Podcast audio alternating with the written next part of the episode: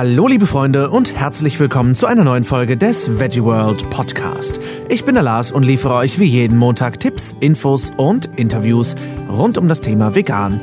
Und heute spreche ich mit Familienberaterin Carmen Herzegwie über vegane Schwangerschaft und Kinderernährung. Schön, dass ihr eingeschaltet habt, ihr Lieben. Ich weiß nicht, ob euch das auch schon mal untergekommen ist. Ich selbst habe ja keine Kinder, deswegen kenne ich das nur aus Secondhand-Erfahrung. Aber ich habe schon so oft mitgekriegt oder gelesen, dass vegan lebende Frauen schwanger werden und dann plötzlich anfangen, wieder Fisch zu essen. Oder Ärzte, die eine vegane Ernährung generell gutheißen, aber bei Kinderernährung dann plötzlich umschwenken und sagen, nee, nee, nee, nee, Moment mal, Kinder brauchen Fleisch. Zum Wachsen und so. Und überhaupt B12. Ich frage mich dann immer, warum etwas, das für Erwachsene gesund und förderlich ist, für Kinder plötzlich eine ganz andere Nummer sein soll. Funktionieren Kinderkörper so anders? Sind Kinder meiner heimlichen Theorie folgend eben doch Außerirdische von einem anderen Planeten, um uns zu unterjochen? Die Antwort, naja, bis auf die außerirdischen Sache, ähm, bekommt ihr heute sehr angenehm auf die Löffel. Und zwar habe ich im November das ist schon verdammt lange her mittlerweile, mit der wunderbaren Carmen Herzegwie gesprochen, Autorin und Familienernährungsberaterin. Da haben wir uns auf der Veggie World in Berlin zusammengesetzt und ein bisschen geplaudert. Wer Carmen ist, was sie macht und vor allem, was sie in ihrer prall gefüllten Tipptasche so hat, das erfahrt ihr jetzt im Interview. Viel Spaß. So, ich sitze hier endlich mit Carmen und ich traue mich kaum, deinen Nachnamen auszusprechen. Ich wette, das geht dir leider immer so. Ähm, Herzegwi? Ja, ist richtig? perfekt. Okay. Ja. Ich wusste nicht, ob es Herzegwi oder Erzegwi oder Erzegwi heißt. Nein, nein, nein, es ist ganz, es ist Herzegvi und es Okay. ist, ist die ungarische Verkleinerungsform von Herzog. Also der Ah. kleine Herzog, was ja auch zu meiner Körpergröße passt. Ja, Ja. aber auch dann zum Majestätischen, hoffe ich. Ja, mit Sicherheit. Sehr schön. Ja, schön, dass, du- dass du da bist. Ähm, Wir müssten eigentlich schon, uns eigentlich schon viel länger kennen, weil du beim äh, Vegan Verlag, beim Grüner Sinn Verlag, ein Buch geschrieben hast Mhm. und ich habe da ein Hörbuch gemacht und eigentlich äh, habe ich dich schon tausendmal überall irgendwie gesehen, aber wir haben uns noch nie persönlich kennengelernt. Ja, das stimmt, Insofern ja. schön, dass wir das jetzt Genau. mal schaffen. Ja. Stell dich doch gerne mal kurz vor, denen, die dich noch nicht kennen. Was machst du eigentlich? Also ich bin Carmen, hast du ja gerade schon gesagt. Ich bin 40 und ich bin äh, alleinerziehende Mutter. Meine Jungs sind 13 und knapp drei. Und äh, ja, vegan bin ich jetzt eigentlich schon so etwa seit zehn Jahren.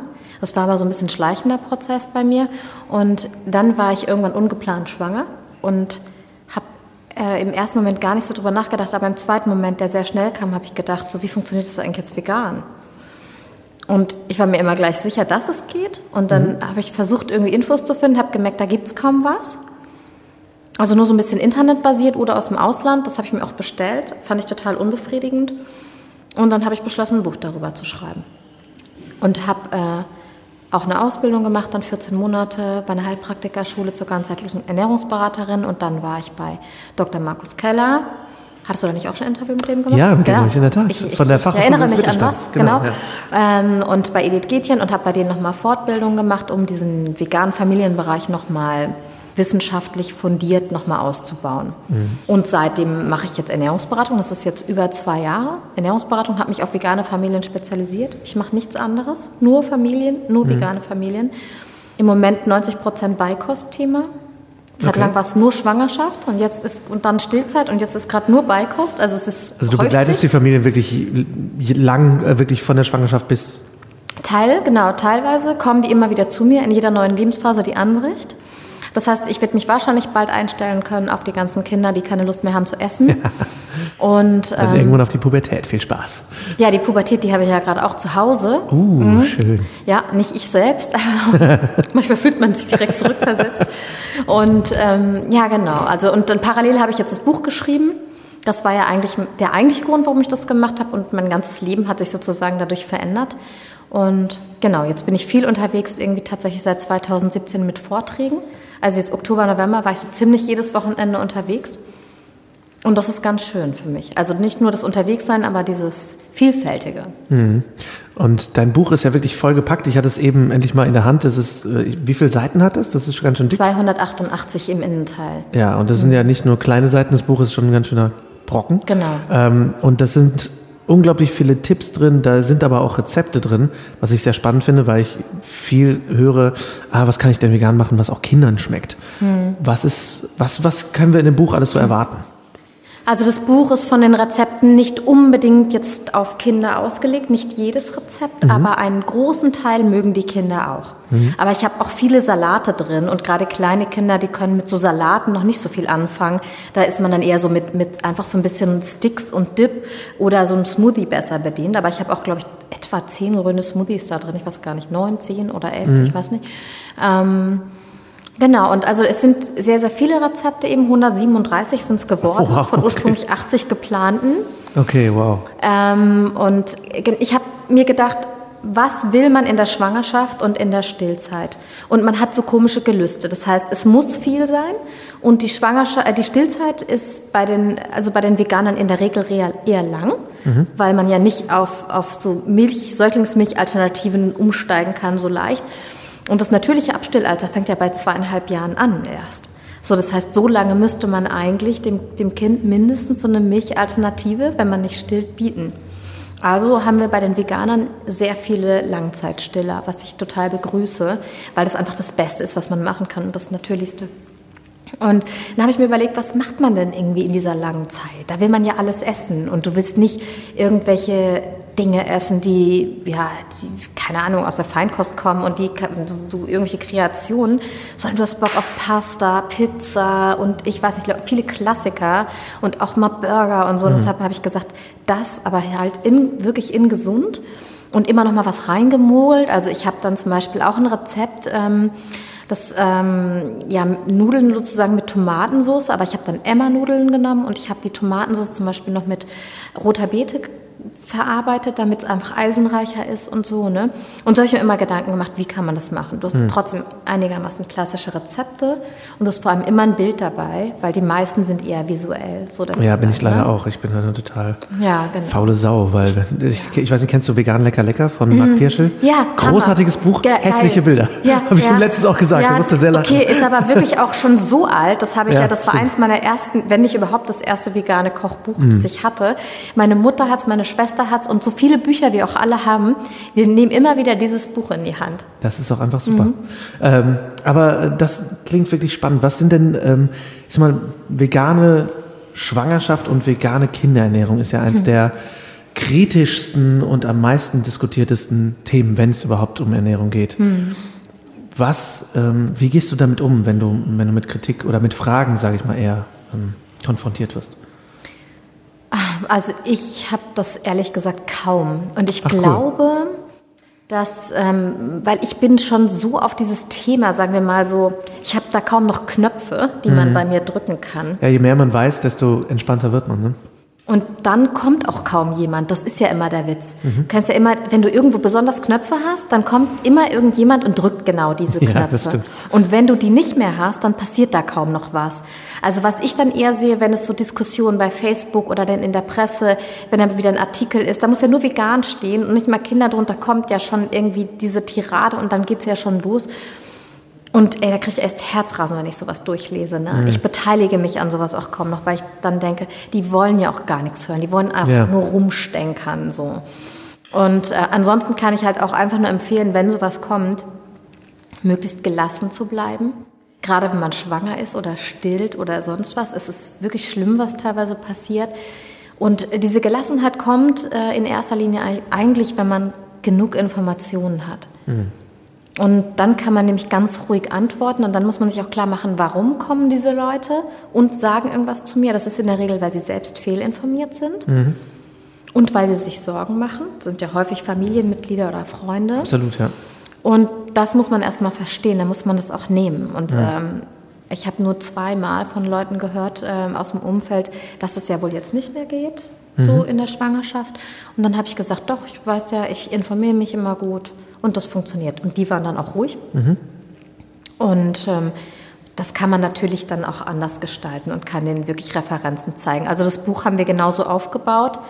Da sind diese Tipps auch drin, wie gehe ich mit der Familie um, mit Freunden, mit Fachpersonal. Mhm. Ähm, deshalb haben wir auch Fachmeinungen mit reingenommen aus jeder Sparte, von der Hebamme, von der medizinischen Stillberaterin, von einem Neonatologen, das sind die Ärzte für die Neugeborenen, Ähm, dann haben wir eine Gynäkologin mit drin, wir haben Heilpraktiker mit drin und eine Lehrerin für Schwangeren-Yoga. Und die mhm. alle so ein bisschen, und fünf Erfahrungsberichte noch. Wir haben, meine Co-Autorin ist ja Ökotrophologin und Kinderkrankenschwester und sie liebt das wissenschaftliche Arbeiten, im Gegensatz zu mir. Mhm. Deshalb habe ich gesagt, du machst diesen ganzen Nährstoffpart. Super.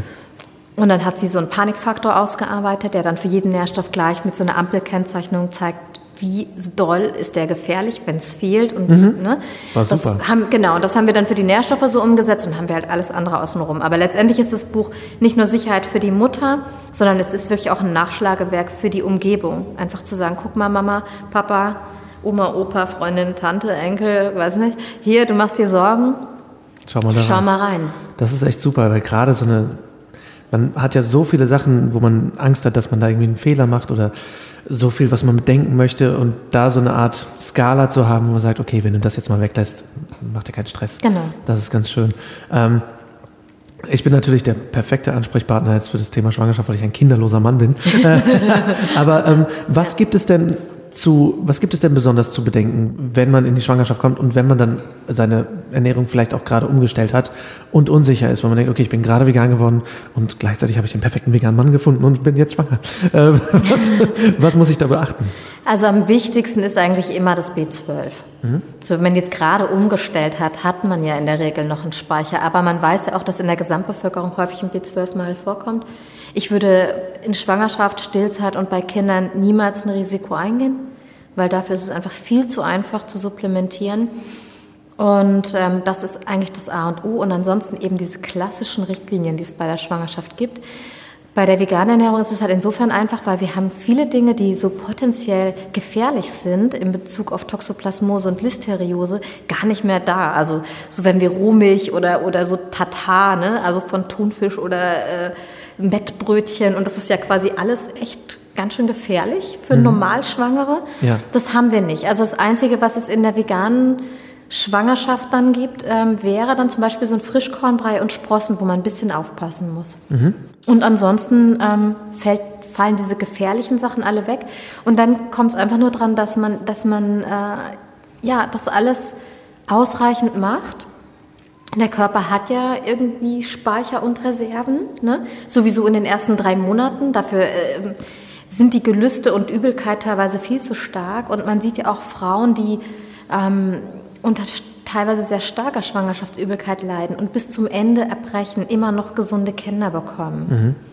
Wesentlich ist eigentlich die Stillzeit, weil es gibt tatsächlich einige Nährstoffe, die nicht in der Muttermilch sind wenn man sie innerhalb von 24 Stunden nicht zu sich nimmt. Okay. Ne? Und da, und da gibt es ja sozusagen keine Speicher dann mehr. Und das wird ganz oft vergessen. Also die Stillzeit ist insofern eigentlich sogar noch viel wichtiger. Du hast dieses, jetzt dieses umfangreiche Nachschlagewerk und mit diesem Wissen gehst du auch auf Veranstaltungen, wie du eben schon gesagt hast, und auch an Schulen und äh, Kindertagesstätten, wenn ich das richtig gelesen habe? Ähm, ja, das biete ich auf jeden Fall an, hatte auch schon Anfragen und ähm, hoffe, dass da einfach ein bisschen mehr passiert. Also ja. ich war ja auch bei der Aktion Pflanzenpower war ich ja auch schon vor anderthalb Jahren zum Interview. Und wir sind da schon immer noch in Kontakt. Du findest da irgendwie ein YouTube-Interview und, mhm. und, auch ein schriftliches Interview. Und ich bin jetzt gerade ganz aktuell äh, an der großen Schule von meinem Sohn. Das ist die größte mhm. Stadtteilschule Hamburgs. Und ähm, ja, weil da, die sind jetzt UNESCO-Schule offiziell seit ein paar Monaten und die haben auch so UNESCO Klassen, die entsprechende Projekte ausarbeiten. Und die haben im Moment ein ganz, ganz fieses Catering. Also okay. ganz, ganz fies die Kantine. Also sowohl in Bezug auf Umweltaspekte und Verpackung ja. als auch die, auf die Essensqualität. Und da gibt es einfach einen Gastronomen, der hat eigentlich einen Hockey Hockeyclub. Und der sagt einfach, Pommes und Chicken Nuggets verkaufen oh. sich hier am allerbesten. Mhm. Mhm. Markus Keller, der war letztes Jahr, waren die bei mir irgendwie zu, zum Essen und Edith Gätchen und dann haben wir auch darüber gesprochen und dann haben die auch gesagt, ey, das ist echt Körperverletzung, was die da machen. Ja, ne? absolut. Da gibt es dauernd Döner und ähm, vor allem also das eben so jeden Tag, ne? Also das äh, darf ja. man nicht vergessen, dass so ein Kind dann mal da ist, sondern ja, die Klassenlehrerin sagt selbst, also ich esse in der Kantine nicht, wenn nur ja. Salat, also die haben ein Salatbuffet, aber die Kinder müssen sich entscheiden zwischen Salat, sozusagen, ne? wenn Sie diese für diese 3,50 Euro essen, entweder vom Salatbuffet was nehmen oder Sie können warmes Essen nehmen. Und du willst einfach, wenn du da ein paar Stunden ähm, geistige Arbeit leistest, willst du dann, und das sind ja auch nicht die geilsten Salate, muss man ja auch ja, mal so klar. sagen. Also, und gerade wenn diese, wie du schon sagst, diese geistige Arbeit, du brauchst so viele Nährstoffe eigentlich, mhm. um dich da auch irgendwie, um da durchzukommen durch so einen Tag. Das müsste beides sein einfach. Ja. Also du müsstest eigentlich immer dieses Salatbuffet mit in, inklusive haben. Und na, jetzt war ich da irgendwie von einer Woche zufällig beim Ganztagesausschuss mit dabei als Zuhörer und habe mich mhm. da auch ordentlich eingemischt. mein Sohn hat den Laden auch noch aufgemischt, den hatte ich dabei, ja, den okay, kleinen. Mhm. Und es ist definitiv so, dass sich was ändern soll. Mhm.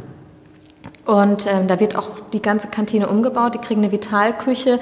Und ich versuche jetzt diesen Prozess zu begleiten und mhm. habe dann auch von dem Projekt erzählt. Es gab ja an einer Schule in Bad Friedrichshall, da war der Björn Moschinski ja auch ähm, mit dabei, so ein veganen Herbstmarkt.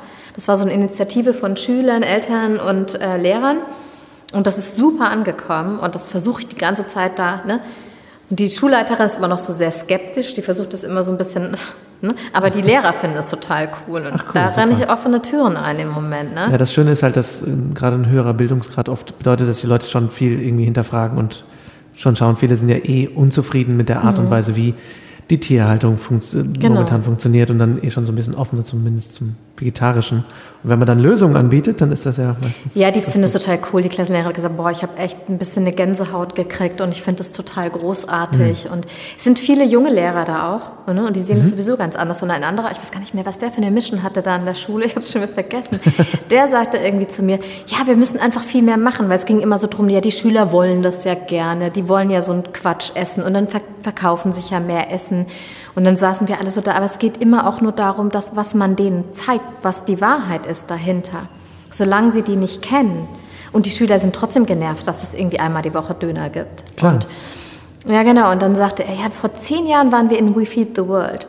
Ach. Hm? Und danach sind ungefähr die Hälfte der Schüler erstmal Vegetarier geworden. Also da gab es so eine richtige Welle dann, ne?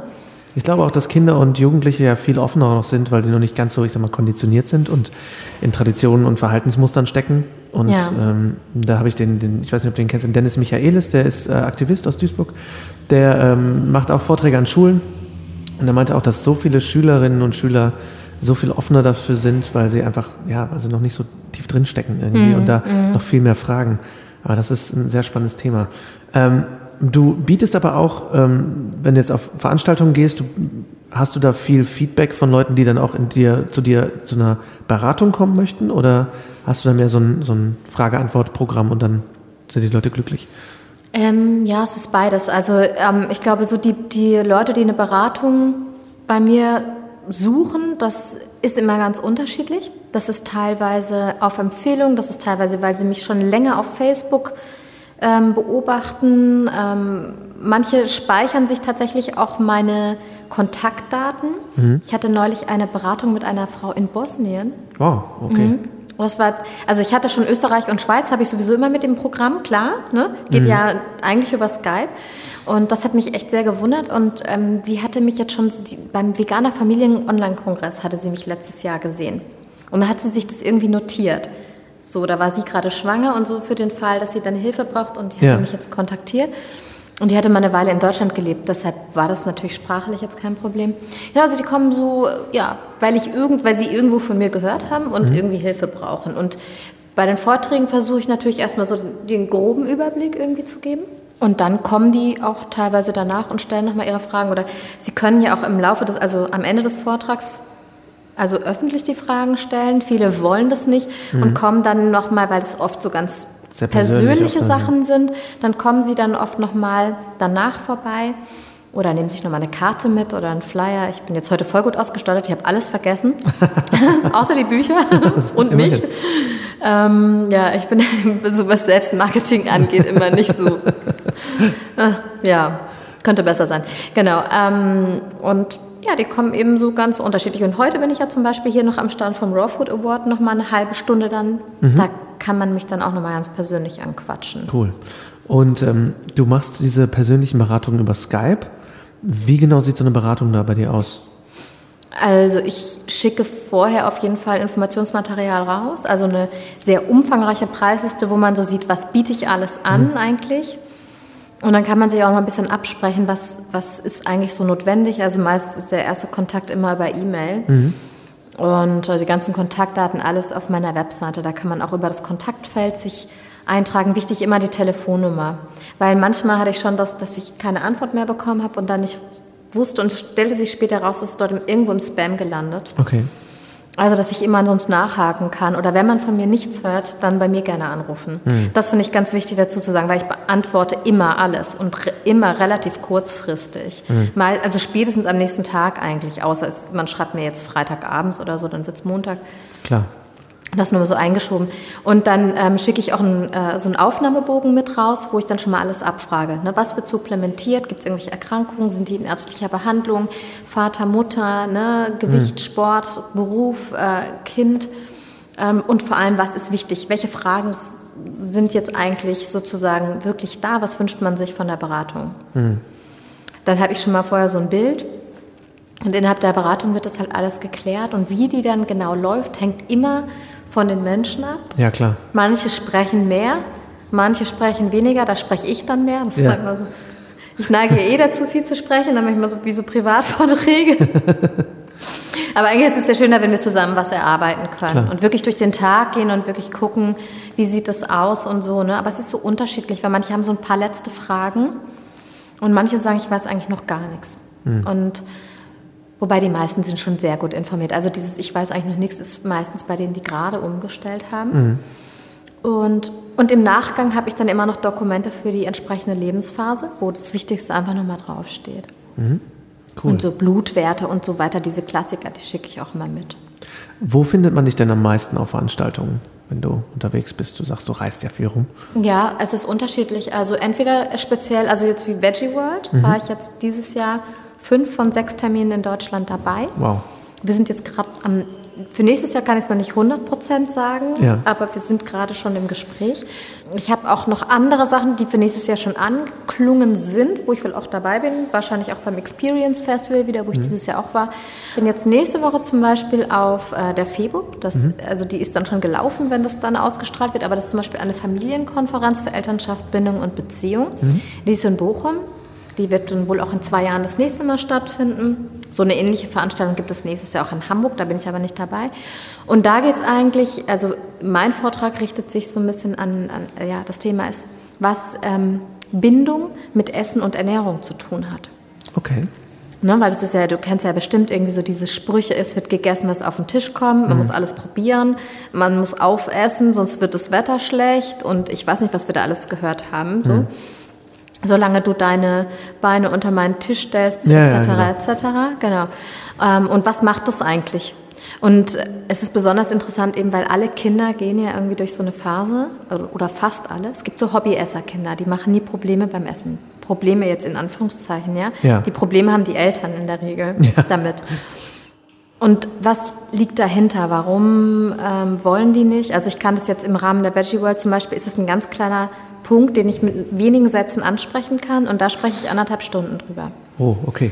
Wie ist überhaupt die Geschmacksentwicklung und warum passiert es überhaupt, dass Kinder Essen verweigern? Mhm. Warum ist es manchmal so, dass sie in der Kita plötzlich total gut essen und zu Hause nicht? Für Veganer dann ganz besonders schrecklich, die denken, es liegt am veganen Essen. Ja, wichtiger Punkt, glaube ich auch. Genau, und da natürlich in der veganen Ernährung das Gemüse dann so wichtig ist und das etwas ist, was Kinder sehr häufig liegen lassen. Wie machen wir es denn dann? Wie gehen wir damit eigentlich um? Also wo kommt es her? Wie gehen wir damit um? Was können wir vielleicht für Tricks noch machen irgendwie, um die Nährstoffe doch irgendwie noch reinzukriegen in der Zeit? Kannst du das denn kurz umreißen? Was sind denn Tipps dafür? Weil ich weiß, mein Neffe zum Beispiel, der ist äh, größtenteils vegan mhm. und ähm, da ist dann auch, dass er eigentlich sehr viel Gemüse und Obst dann mag und dann plötzlich hat er zwischendurch so Phasen, wo man denkt, was ist denn jetzt los? Mhm. Also ja, genau, das, wenn, wenn der eigentlich viel isst, wie mhm. du das gerade angesprochen hast, es gibt so ein klassisches Beispiel, ein Kind isst irgendwie drei Wochen oder vier Wochen oder noch länger jeden Tag eine Banane und plötzlich an Tag X ich will keine Bananen mehr, Bananen sind eklig und mhm. so weiter. Die Kinder, die essen ja noch sehr instinktiv und das ist was, was wir denen nicht wegnehmen sollten, indem wir sie zu irgendwas zwingen. Hm? Und ähm, die wissen zum Beispiel, ich habe genug Banane gegessen, ich habe genug B6, Magnesium, was auch immer für Nährstoffe, die sie jetzt da rausgezogen haben. Mhm. Sie wissen instinktiv, jetzt müssen sie mal wechseln. Ja. Das ist so dieses klassische irgendwie, jetzt wollen sie eine Sache nicht mehr. Und ähm, andere Gründe sind eben einfach, liegen in dieser Autonomieentwicklung, weil die Kinder mit ähm, ja, etwa anderthalb, also meistens, wenn sie dann ausreichend laufen können, also auch sicher, und sich von den Eltern wegbewegen alleine, dann haben die ein Schutzprogramm laufen, damit sie nicht an den nächsten Busch laufen und irgendwie giftige Vogelbeere abpflücken und essen. Und das Schutzprogramm ist sozusagen, sie lernen dann, sich auf sich selbst zu verlassen. Vorher haben sie sich sozusagen immer auf die Mutter verlassen oder auf die Eltern. Ja. Und in dem Moment, wo sie sich wegbewegen können, also in der Natur früher, sind sie sozusagen losgelaufen mit, der, mit den anderen Kindern, sind ja dann schon mit anderthalb, mit den Kindern losgezogen. Da mussten die so ein Schutzprogramm haben, was sie dann auch schützt, irgendwo runterzufahren oder, oder, oder. Und das heißt, sie müssen lernen, auf ihr eigenes Empfinden sich zu verlassen. Kann ich das essen oder nicht? Ist es giftig? Ja. Und das ist etwas, ähm, was man natürlich mit allem, was man schon ab der Schwangerschaft und Stillzeit, das beeinflusst alles schon diese Geschmackssinne, was sie kennen. Mhm. Also je besser man das macht, auch die ganze Beikosteinführung, desto einfacher wird diese Phase. Und dann geht es darum, wie geht man damit um, wenn man das weiß. Weil das Kind braucht bis zu 15 Kontakte. Das mhm. probiert kaum jemand aus, einem Kind 15 Mal ein Essen zu servieren, wenn es es immer abgelehnt hat. Klar. Und ein Kontakt ist auch das Anschauen des Essens und nicht nur, ich probiere das, sondern Kontakt ist alles. Es steht auf dem Tisch, das Kind schiebt es auf dem Teller rum, legt es wieder weg, spielt damit. Also das ist alles ein Annähern. Okay. Auch mal in den Mund rein und wieder raus. Also das ist alles schon auf einem guten Weg. Und wichtig ist halt immer den Kindern nicht den Spaß am Essen nehmen, am Entdecken so. Und viele von den Dingen, die wir jetzt, die ich einleitend gesagt hatte, so du Füße unterm Tisch und du musst mhm. essen und Wetter und keine Ahnung, ne? macht echt den Spaß am Essen kaputt. Also zum Beispiel, du, kannst, du kriegst erst Nachtisch, wenn du das andere probiert hast, aufgegessen hast, etc., ist immer eine Bestrafung, mhm. die in Kombination mit Essen steht. Und das, dann wird es immer schlimmer. Und wenn man solche Machtspielchen macht und solche Erpressungen, dann wird es irgendwann schlägt das Kind zurück. Mhm. Und dann wird es dich mit deinen eigenen Waffen schlagen. Und dann hast du immer einen Kampf am Esstisch. Und das ist halt sozusagen, ja, und da muss man irgendwie durch. Und das wirklich diese Hintergründe verstehen, dass man etwas gelassener damit, damit umgehen kann. Mhm. Also ich kenne dieses Thema rauf und runter selber, ne? Ja, das, das glaube ich. Ja. Wie, wie geht, gehst du denn damit um dann, wenn, also um zu verhindern, dass das Kind nur noch Nachtisch isst und keine Hauptspeise mehr? Mm, also erstmal ist es ja so, der Nachtisch steht in begrenzter Menge zur Verfügung. Ja. Ganz wichtig. Also das, daran können Sie sich halt nicht satt essen. Mhm. Was Sie jederzeit machen können, wenn Sie das Essen nicht wollen, Sie können sich ein Brot schmieren. Oder ja. ne, wenn es halt nicht schmeckt. Ja. Und dann steht es da. Und dann, ähm, ich biete das halt immer an. Wichtig ist auch einfach, wenn du jetzt aber zum Beispiel, es gibt Mütter, die kochen dann schon mal, die wissen, das Kind isst gerade nur Nudeln. Nudeln ja. mit Tomatensauce oder einfach nur Nudeln ohne irgendwas. Das steht dann schon immer parat. Okay. Das also wissen die Kinder. So, so ein Plan B. Weil dann läuft es immer darauf hinaus, dass das passiert. Also die Kinder können durchaus lernen, irgendwie, dass es dieses Essen bei Mutter gibt. Immer auch mal Neues. Und das, damit können die umgehen. Und ne, man muss es nur immer wieder machen. Mhm. Und man muss halt wissen, es, etwa jedes zehnte Kind ist so ein Super-Taster-Kind was ganz besonders viele Geschmacksnerven hat. Mhm. Und die Kinder haben ja eh noch mehr Geschmacksnerven. Ne, die, wir stumpfen ja sozusagen schon ab, wir sind ja schon voll abgestumpft im Alter, deshalb können wir ja viel mehr extreme Dinge essen. Und für Kinder sind kleinste Veränderungen manchmal ganz schön extrem. Und bei so einem Super-Taster-Kind ist es halt noch schlimmer. Okay. Mein großer Sohn, der sagt dann zu mir irgendwie, du hast die Soße auf einmal anders gemacht. Ich koche halt immer so aus dem Gefühl raus. Klar, es ist immer ein bisschen anders das ist halt manchmal ganz schön schwierig. Mhm. Wobei es ja vielleicht auch dann auf lange Sicht hinweg ganz gut ist, weil man sich nicht auf so eine Sache einschießt, sondern ja, man weiß halt, dass alles immer anders ist. Auf lange Sicht ist es auf jeden Fall besser. Und ähm, ja, und die Kinder lieben auch so übersichtliche Teller. Mhm. Also wenn man dann sozusagen alles, wie es so sein sollte, man stellt das Essen auf den Tisch und jeder nimmt sich seine Komponenten und auch bei den Kleinsten erstmal so in Komponenten rauf und nicht zur Unkenntlichkeit zermatschen. Das können die mhm. ja selber machen dann. Aber das ist so, die wollen sehen, was die essen und die wollen vielleicht nur einen Teil davon essen aber die wollen nicht das andere teilen. Und in dem Moment, wo du es vermatscht, dann ja. ist das ganze oh, Essen ja. irgendwie sozusagen das ich noch gelaufen. Von mir damals. Ja, ja. Und das selber zu vermatschen macht ja, total klar. Spaß. Auf jeden Fall. Hm? Heute aber, noch. Aber wenn, aber wenn die Mutter das macht, kennst du das so? Ja, ja. Alles so. Ja. okay, ja, gute Tipps auf jeden Fall. Mhm. Ähm, was sind denn so deine Pläne für die Zukunft? Weißt du, wo es hingeht für dich? Oder? Ja, es wird sicherlich nicht mein letztes Buch gewesen sein. Weil so, ich meine, ich habe jetzt drei Jahre dran gearbeitet und es ist unfassbar, wie viel Zeit da reingelaufen ist. Unfassbar. Ich bin so froh, dass mir das kein Mensch verraten hat. Beziehungsweise, es haben mir Leute versucht, mir zu sagen, aber ich habe es einfach nicht glauben wollen. Super. Gott sei Dank. Ähm, also ich will auf jeden Fall weitermachen, so äh, in, in dem Bereich. Und ich bin ja seit einem Jahr in Heilpraktikerausbildung. Ja. Parallel bin ich jetzt schon an diesen ganzen Kursen für die Kinderheilkunde dran. Die Frauenheilkunde wird auch kommen. Und entsprechend kann man sich dann schon denken, welche Themen die Bücher dann haben. Und ich bin aber auch sehr viel so für diesen ganzen Bereich Persönlichkeitsentwicklung, Ich-Entwicklung, ähm, alte Wunden heilen. Also was eben ganz viel durch diese bindungsorientierte Geschichte kam, war immer auch das innere Kind, das in uns allen noch wohnt. Ähm, und ich muss mal schauen, in, was ich in die Richtung dann noch mache. Also Ja. ich bin ja ganzheitliche Ernährungsberaterin und mache ja den Heilpraktiker auch, weil ich diesen ganzheitlichen Blick ganz, ganz wichtig finde. Und ich finde das großartig, wenn sich das ergänzt. Also nachher ist ja der Professor Michalsen auch auf der Bühne. Ich bin so froh, wenn ich mal so Shake Hands machen kann, weil das finde ich großartig. Auch Mediziner, die diese Nat Naturheilkunde mit einbauen. Und ja, die Kinderärztin von meinem Kleinen, die ist, die ist auch so, die ist auch noch Homöopathin und die ist auch sehr offen und das finde ich halt ganz geil. Also dieses ganzheitliche. Und in die Richtung wird es weitergehen. ne? Mal schauen. Schön.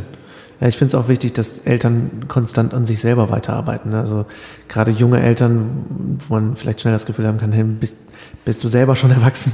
So, also äh, ich glaube auch, dass, dass Eltern konstant an sich weiterarbeiten müssen, Ja. um, um auch eine gute Erziehungsarbeit leisten zu können. Ja. Ähm, geht es dir denn auch mal so, dass du irgendwann sagst, boah, ich habe irgendwie, ich beschäftige mich so viel mit den Themen, ich habe die Schnauze voll. Brauchst du mal zwischendurch eine Auszeit? Und wenn ja, was machst du dann? Äh, ja, ich hatte das total bei dem Buch. Ich konnte, ich konnte zwischendurch wirklich auch phasenweise gar nicht mehr dran arbeiten, musste andere Sachen machen, musste ich auch sowieso, aber wollte ich dann auch irgendwie nicht mehr, weil es so langwierig war. Und ja, das habe ich immer und deshalb, ich bin sowieso ein Mensch irgendwie, der die Abwechslung liebt und deshalb liebe ich es auch gerade, wie das ist, weil das sehr abwechslungsreich ist. Ähm, und ja, ich gehe dann gerne zum Yoga oder ich gucke mir einfach auch mal einen guten Film an. Ich habe den Fernseher abgeschafft, aber ich habe Peep Prime und ähm, da gucke ich mir dann einfach mal einen guten Film an. Irgendwas Lustiges oder so oder auch mal irgendein Action. Ja. Thriller, finde ich super lustig. Ähm, oder einfach mit Freunden weggehen, spazieren gehen und so. Und ja, genau, ich setze mich total gerne. In Hamburg gibt es ähm, eine super geile Kaffeerösterei. Sieht man, Okay. wenn man meinen Instagram-Account verfolgt, ab und an doch mal. Die haben nämlich äh, schon natürlich lange Sojamilch, die haben natürlich einen super guten Kaffee. Den habe ich auch immer zu Hause. Und äh, die haben zum Beispiel die Oatly Barista jetzt seit ein paar Oh. Monaten. Mm, das finde ich natürlich super cool. Milchschaum. Ja, genau. Und ich fand es auch immer blöd, dass ich immer so viel Sojamilch, weil ich bin gar kein Sojamilch-Fan eigentlich. Okay, ja. Und äh, das ist natürlich geil. Ja, ich bin auch großer Hafermilch-Fan. Ja, und ja, und Gerade sowieso. diese aufschäumbaren Dinger. bin Ja, auch- genau. Und die Oatly ist eh schon ganz gut, also ne, Ja, was voll. Schäumen angeht. Und die Barista ist natürlich richtig geil. Ja, und da sitze ich total gerne. Mhm. Also entweder arbeite ich dann, gucke mir irgendwelche Quellen an oder so, oder ich schaue einfach nur aus dem Fenster. Ich bin ja meistens alleine da, weil eher die meisten, die ich kenne, dann gerade irgendwie arbeiten Ja. oder sonst irgendwas machen. Und das genieße ich aber auch, so diese Zeiten dann mal so Das ist glaube ich auch sehr wichtig. Ja. Ja. Wo findet man dich denn, wenn man Beratung möchte, wenn man deine Veranstaltung dich sehen möchte, wenn man dein Buch sucht? Wo findet man das? Also ähm, meine Webseite ist vegane-familien.de und von dort aus ist eigentlich alles verlinkt. Also ähm, man findet eine Rubrik Vorträge, da sieht man immer die Termine, wo ich dann überall bin. Nächstes Jahr übrigens auch auf dem Wedgmet-Kongress mit meiner Mhm. Co-Autorin. Da bin ich ganz stolz drauf. Das war für mich wie ein Ritterschlag, als diese glaub ich. Anfrage kam. Mhm. Ja, ähm, weil als ich nämlich in meiner Ausbildung war, als der erste Wedgmet-Kongress lief, da durfte ich da nicht mal so hin als Besucher. Ja, ja, klar, das ist ja nur Fachbesuch. Ja, ne, genau. Und letztes Jahr war ich dann halt da, genau, da war ich noch in Ausbildung. Und ich habe halt aber nicht studiert. Sozusagen Ja. durfte ich nicht kommen. Ne? Und dann findest du auch einen Link zum Buch, weil wir haben für das Buch eine Extraseite, vegan in anderen Umständen.de, Umstände mit AE und alles, in, alles zusammengeschrieben. Und man findet von dort aus auch meinen Facebook-Account. Ich habe einen Instagram-Account. Ich bin bei Pinterest da allerdings weniger aktiv. Twitter. Bin da überall, kann man mir dann folgen, um auch zu sehen, wo bin ich gerade. Und ähm, genau, da sind auch schon einige Informationen in Bezug auf die Ernährungsberatung, Kontaktformulare. Ähm, wenn mir jetzt jemand direkt eine E-Mail schreiben will, das ist kinder.vegane-familien.de. Super umfassend informiert. Ja. Sehr schön. Ich wünsche dir viel Erfolg weiterhin. Ich finde es super wichtig, was du machst. Danke.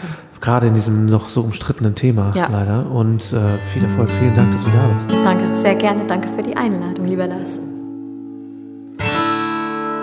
Ihr hört also, ihr könnt die Fischstäbchen wieder einpacken. Ihr könnt eure Kinder auch ganz entspannt vegan ernähren.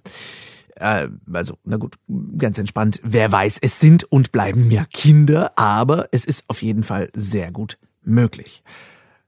Und was mir als großem Kind da echt aufgefallen ist und was ich mir zu Herzen genommen habe, ist dieser 15 Kontaktpunkte-Plan, äh, den man ganz gut anwenden kann, wenn man ein Lebensmittel ein bisschen fürchterlich findet. Also ähm, ich zum Beispiel habe rote Beete bisher wirklich, wirklich, wirklich verabscheut.